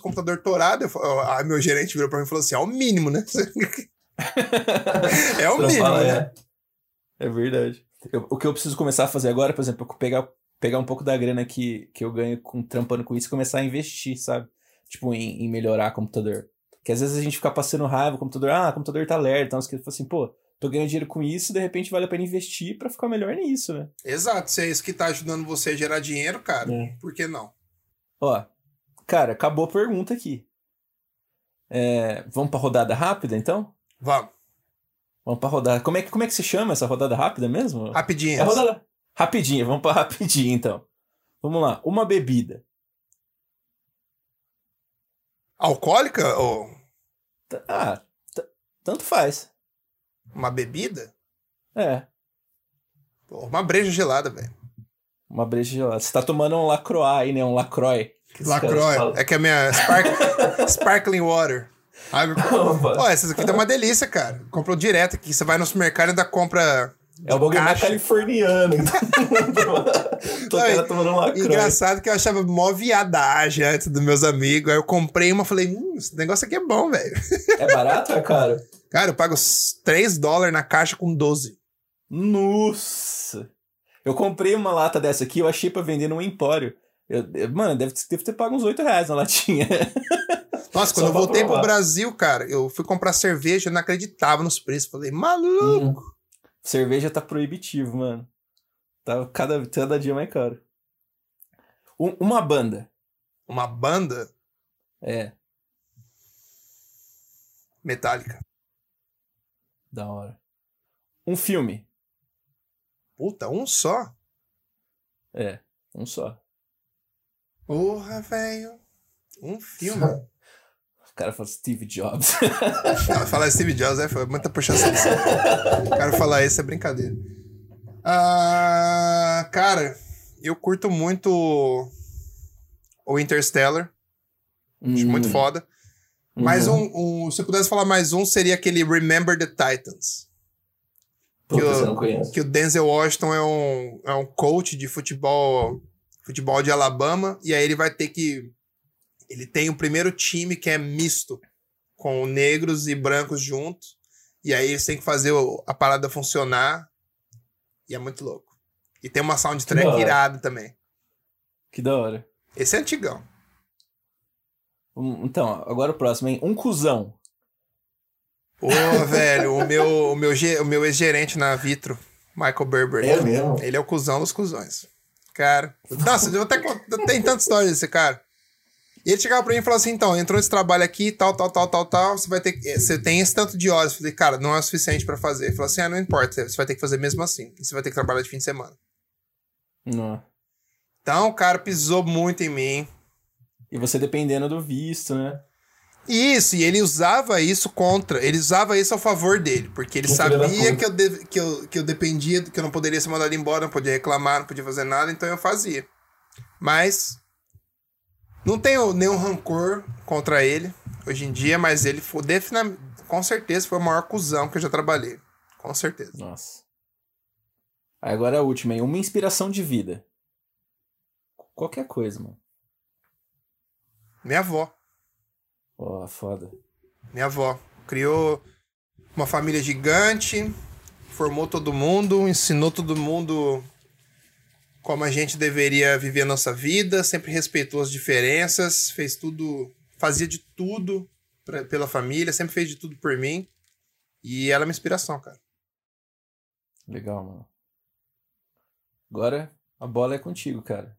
Bom, queria agradecer vocês aí que ficaram até agora escutando o nosso podcast. Esse foi o episódio de número 30. Foi um episódio muito legal. Queria agradecer você, Vitinho, por ter topado fazer as perguntas aí, seu host de hoje. Valeu, mano. 30 de 300, hein? Exato. E queria agradecer vocês, galera, por ter por terem por, por apoiarem nosso podcast, por escutarem nosso podcast, por terem mandado as perguntas. E eu espero que a gente possa estar interagindo sempre aí. E semana que vem a gente dropa mais um. Um abraço.